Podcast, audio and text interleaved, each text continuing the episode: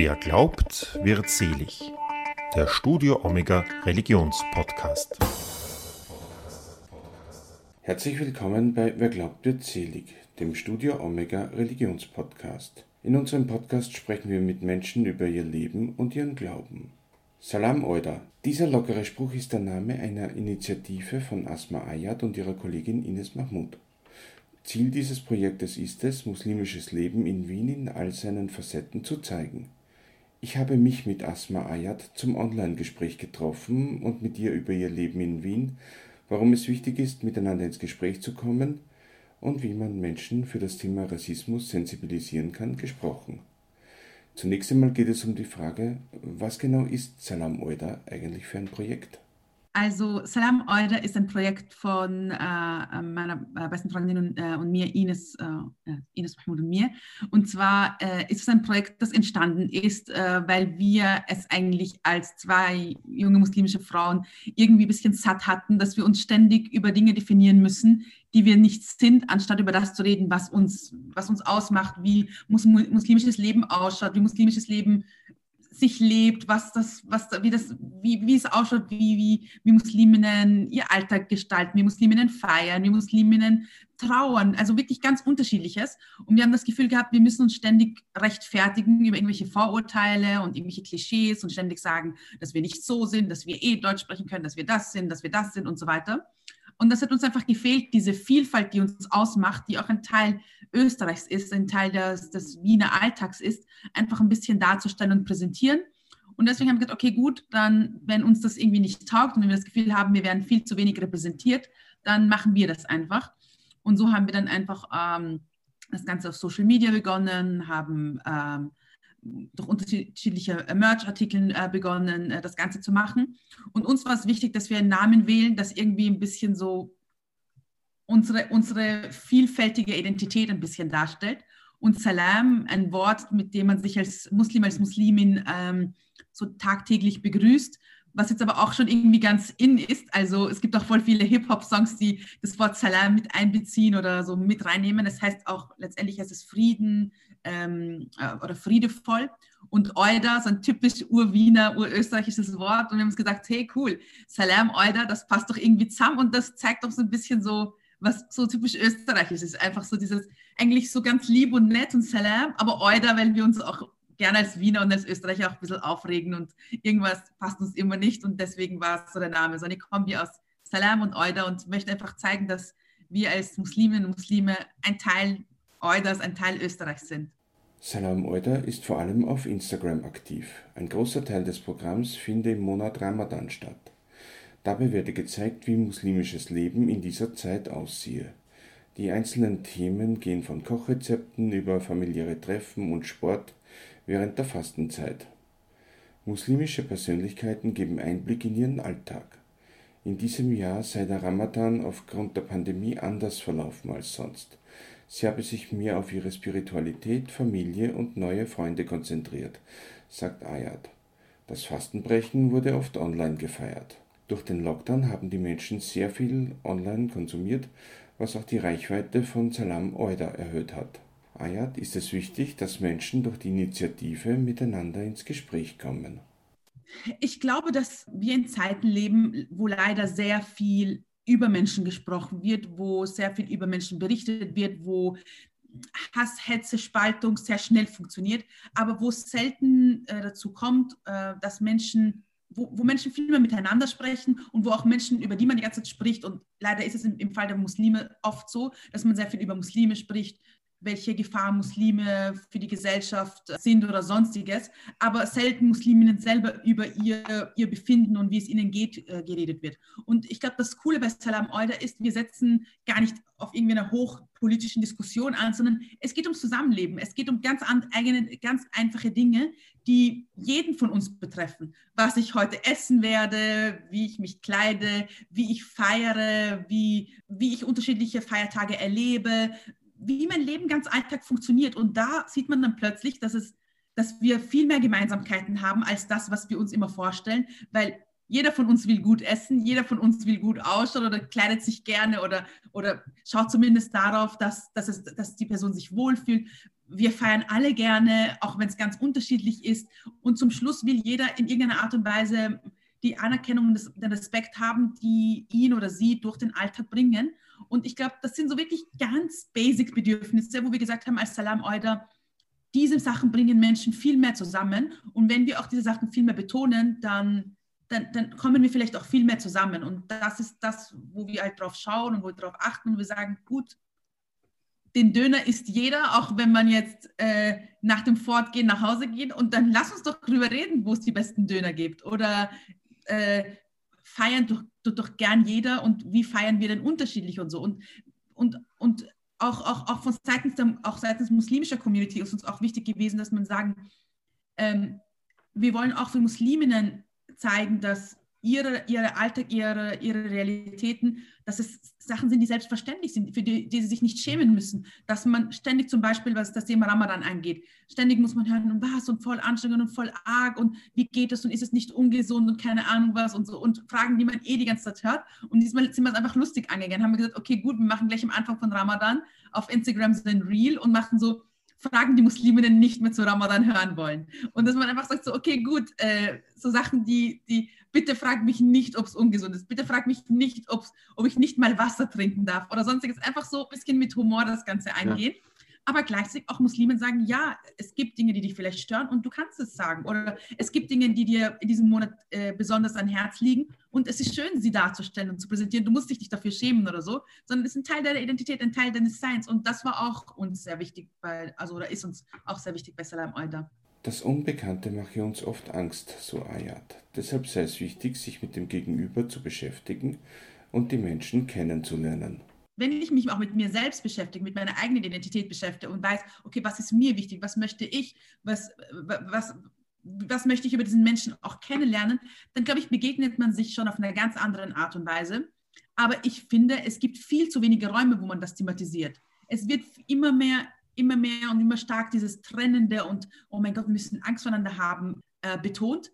Aber die Räume, wo man miteinander reden kann, wo man miteinander in Kontakt kommen kann, wo man wo auch das Zusammenleben besprochen wird, diese Räume fehlen immer mehr und mehr. Und ich glaube, diese Räume muss man schaffen und, mhm. und die muss man ganz unterschiedlich schaffen. Und ich finde, Humor ist eine super Sache. Zusammen essen ist eine super Sache. Einfach so Alltag, wirklich Kultur, Kunst ist, das sind so schöne Methoden und Tools, weil sie auch sehr wertschätzend sind. Und wenn man auch dann von anderen Menschen Sachen wahrnehmen kann, ohne sie jetzt irgendwie zu judgen und ohne, ohne zu sagen, ja, ich nehme es wahr und ich weiß, es ist vielleicht anders, ich kenne es nicht, aber es, äh, dass es anders heißt, ist, heißt ja nicht gleich, dass es jetzt irgendwie komisch ist oder so. Es komme aber immer darauf an, wie und wo die Menschen diese Gespräche führen möchten. Immer wieder komme es vor, dass sie unfreiwillig in Dialoge hineingezogen werde, die sie so nicht führen möchte, erklärt Ayat. Sie erinnert sich, wie es war nach dem 11. September 2001 in der Schule, auf die Anschläge angesprochen zu werden. Und meine Lehrerin wollte damals von mir und noch zwei anderen muslimischen Schülern in der Klasse wissen, wie wir zu 9-11 stehen, wie wir zu den Anschlägen von den Twin Towers stehen. Und ich war so überfordert, weil ich, ich habe das zwar am Tag davor in dem Fernseher gesehen, dass da ein Anschlag war, aber für mich war das, ich habe jetzt den, den, Link nicht verstanden, warum soll ich jetzt was sagen? Mhm. Wir müssten jetzt zu dritt aufstehen und dann gesagt, wir sollen etwas dazu sagen. Und ich habe das überhaupt nicht verstanden und ich war so überfordert. Ich kann mich noch so gut erinnern, ich war in der, in der Unterstufe im AHS und ich habe nicht verstanden, was sie jetzt von mir will. Und sie wollte, dass wir was sagen. Und ich, hab, ich bin nach Hause gegangen an ich kann mich so gut erinnern. Ich habe meine Mutter gefragt, warum wollte jetzt, dass meine Lehrerin etwas von mir hören? Warum hat sie gesagt, Asma, sag bitte etwas zu diesen Anschlägen? Und, und meine Mutter hat mir dann das irgendwie versucht zu erklären, die aber selber in, diesen, in dieser, dieser Sekunde nicht ganz gecheckt hat und sie hat gemeint, dass diese Menschen, die diesen Anschlag gemacht haben, angeblich behaupten, dass es dass die, der Islam und dass sie irgendwie Rache für ihr und ich, und ich habe das nicht gecheckt und ich habe das nicht verstanden. Und mit der Zeit, also das ist wirklich die Zeit, wo es auch für mich begonnen hat, wo ich auch begonnen habe zu verstehen, manche Menschen erwarten sich von mir etwas, weil sie mich auf eine bestimmte Art und Weise wahrnehmen und erwarten sich von mir, dass ich zu Themen Stellung nehme, dass ich zu Themen Expertin bin, dass ich zu etwas sage, wo ich mir denke, ich habe null damit zu tun ich weiß, ich kann nicht zur politischen Situation in Saudi-Arabien was sagen. Ich weiß, ich kann nicht zur politischen Situation im Iran was sagen. Und als kleine Schülerin, die in der Klasse sitzt, habe ich auch nicht gewusst, was ich jetzt mit Bin Laden da anfangen soll, außer dass ich das Urorg fangen was da passiert ist als Mensch, aber jetzt nichts spezifisch als Muslimin. Und ich glaube, das ist der Punkt, der, der sich dann ausgeweitet hat und wo ich mit der Zeit dann auch dann wirklich mich begonnen habe, mit Themen zu beschäftigen.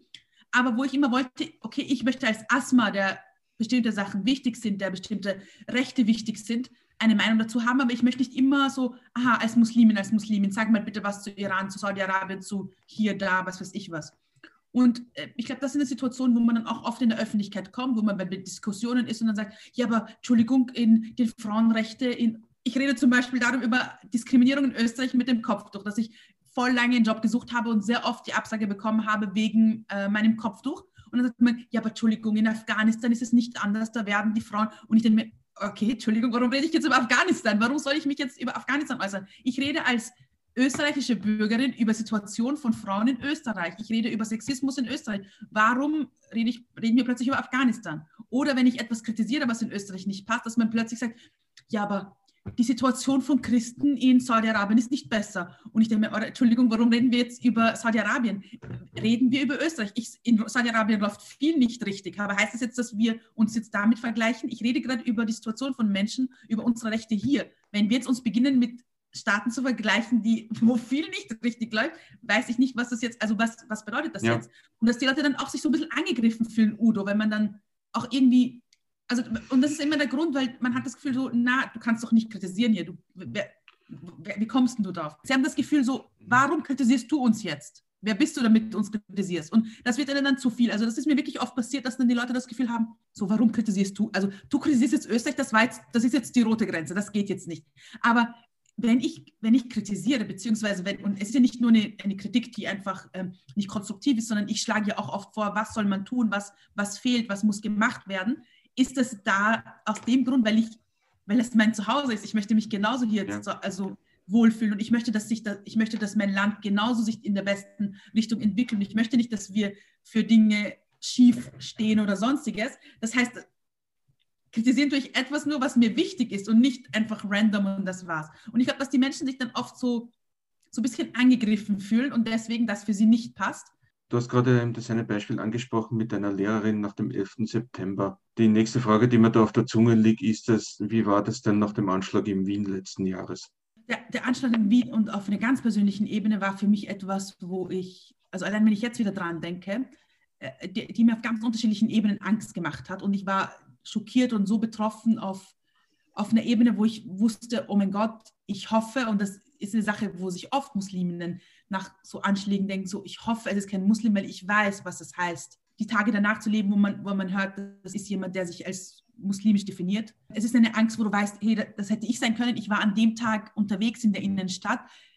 Gott sei Dank habe ich dann Pläne geändert und das war wirklich so knapp und ich war dann selber dann nicht dort.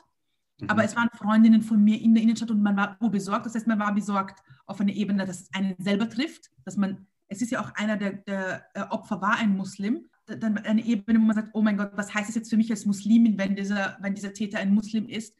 Auch danach und leider hat man auch die Zahlen danach sind ja sehr gestiegen. Also es wurden sehr viele Musliminnen angegriffen. Und es ist dann auch nochmal so eine Unsicherheit in der Gesellschaft da, wenn man sagt, okay, was, was, was heißt das wieder für uns?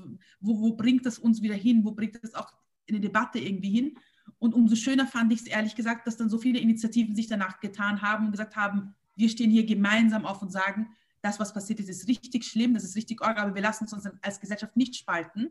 Und ich fand es auch urrührend, dass auch unter den Menschen, die Leute beschützt haben, waren ja auch drei junge Männer, die auch einen muslimischen Hintergrund hatten und die haben ja auch Opfer beschützt und haben eine alte Dame weggebracht und haben der Polizei geholfen, haben dann später auch vom Bürgermeister so eine Ehrung bekommen. Das heißt, man hat dann einfach gesehen, okay, es geht hier wirklich nicht darum, was man glaubt, sondern es geht um Menschlichkeit. Es geht darum, dass man hier in so einer schlimmen Situation zusammenhält und schaut, wie, wie, wie sicher wir davon vorbeikommen. Und ich fand auch alle Initiativen dann extrem gut, die dann auch gesagt haben, wir verurteilen das und wir verurteilen, dass auch jemand hier jetzt eine, eine, eine, eine Gruppe von Menschen jetzt als, äh, als Täter oder einfach äh, da unter Generalverdacht setzt. Und das fand ich wirklich, wirklich so wichtig, weil das dann einfach auch sehr, sehr viele Menschen gestärkt hat. Für manche sei es schwer zu akzeptieren, dass sie nicht für alle Fragen als Auskunftsperson zur Verfügung stehen möchte. Dabei handelt es sich um Fragen wie jene, ob ihr unter dem Kopftuch nicht zu heiß sei im Sommer oder ob man im Ramadan kein Wasser trinken dürfe. Einige dieser Fragen werden bei Salam Order beantwortet, bei den anderen komme es auf die Gesprächssituation an. Es gibt Dinge, die sind halt so und das ist mein Selbstverständlichkeit, Selbstverständlichkeit und wenn ich nicht drüber reden möchte, dann rede ich nicht drüber, weil es ist auch in Ordnung so. Das ist genauso, wenn ich sage, bitte erklär mir jetzt das Kopftuch und ich muss es jetzt wissen. Aber manche Sachen sind, ich, ich, ich frage auch niemand, warum. Kannst du mir jetzt bitte mir erklären, warum du diese, dieses blaue T-Shirt trägst? Ich möchte jetzt wissen, warum du heute in der Früh dieses blaue T-Shirt aus oder warum hast du deine, deine Haare blond gefärbt? Ich möchte jetzt wissen, warum. Das ist doch eine persönliche Geschichte, wo jeder Mensch auch seine Freiheit hat, so drüber zu, also so zu leben und zu handeln, wie er sie möchte.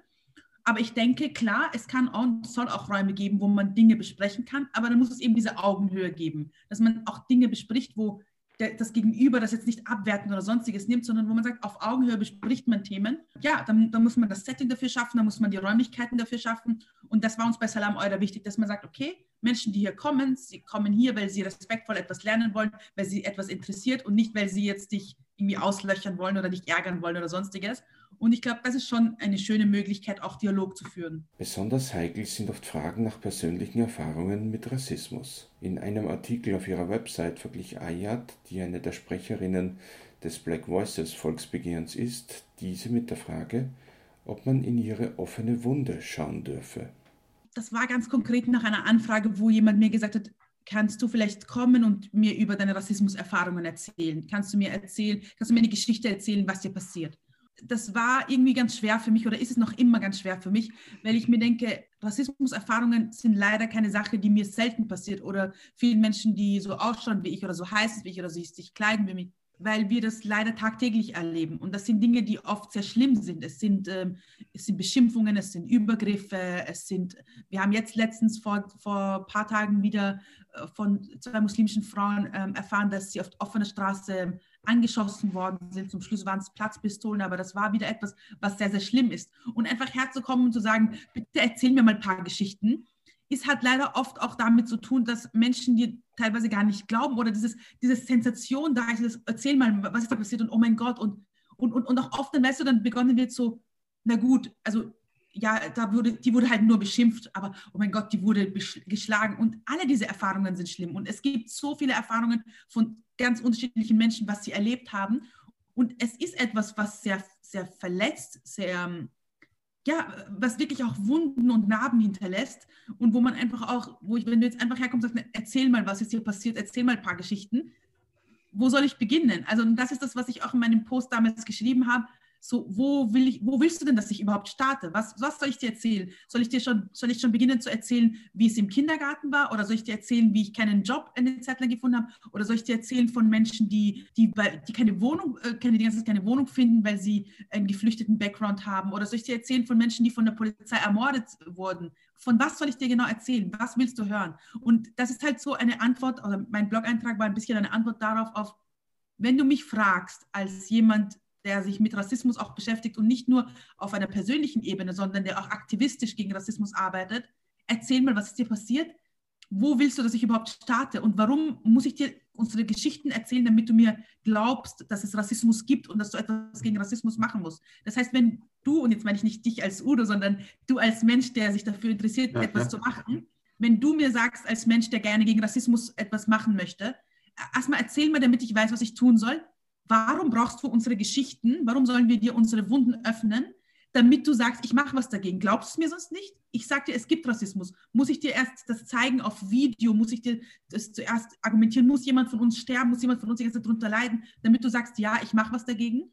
Und genau das ist der Punkt, dass man sagt, wenn ich dir sage, es gibt Rassismus, dann gibt es ihn und den gibt es schon sehr lange in der Geschichte. Der, der hat sehr orge Auswirkungen gehabt. Dieses Land ist mit Rassismus, also hat, hat mit Rassismus sehr schlimme Erfahrungen gemacht. Und das sollte erreichen, dass du sagst, ja, ich engagiere mich gegen Rassismus, mhm. ich mache was gegen Rassismus, ich setze mich in jedem Umfeld, wo ich bin, dagegen ein. Jeder Mensch sollte sich gegen Rassismus engagieren, betont Ayat. Das gelte vor allem für jene, die nicht davon betroffen seien. Es sollte mehr als eine Selbstverständlichkeit sein. Es sollte meiner, äh, meiner Meinung nach eine Verpflichtung sein. Und noch dazu, wenn man ein Mensch ist, der selber nicht von Rassismus betroffen ist, weil als Mensch, der von Rassismus betroffen ist, hast du eh die ganze Zeit damit zu tun und es ist sowieso schon so eine große Last. Und wenn du dann noch dazu auch selber derjenige bist, der sich dagegen einsetzt, das ist so viel. Und deswegen denke ich, ist es, muss es eine Selbstverständlichkeit sein. Und das ist auch der Grund, warum wir dann zum Beispiel jetzt also eben auch dem, an dem Black Voices Antirassismus-Volksbegehren arbeiten, um einfach auch zu sagen, gut, jeder Mensch aus dieser Bevölkerung ist verpflichtet dazu sagen, gut, ich mache was dagegen, auch wenn ich sage, ich unterschreibe dagegen und es muss einen nationalen Aktionsplan geben, der auch von der Regierung getragen wird, wo auch die Regierung sagt, ich warte nicht nur einfach immer, es gibt Rassismus und wir reagieren drauf, sondern wir müssen das auch präventiv angehen, wir müssen auch in ganz vielen Bereichen unserer Gesellschaft etwas dagegen tun in Politik, in Bildung, in, in, am Arbeitsmarkt und so weiter, weil, weil das etwas ist, wo, was auch mit einem Plan angegangen werden muss. Bereits in den Schulen sollte für das Thema sensibilisiert werden. Wir können nicht nur darauf warten, dass wir dann sehen, ah, im Klassenzimmer brödelt und brennt und wir müssen was tun, sondern LehrerInnen müssen das schon mit, mit den SchülerInnen besprechen können, müssen da, darauf auch schon sensibilisiert werden und, und ähm, so ausgebildet werden.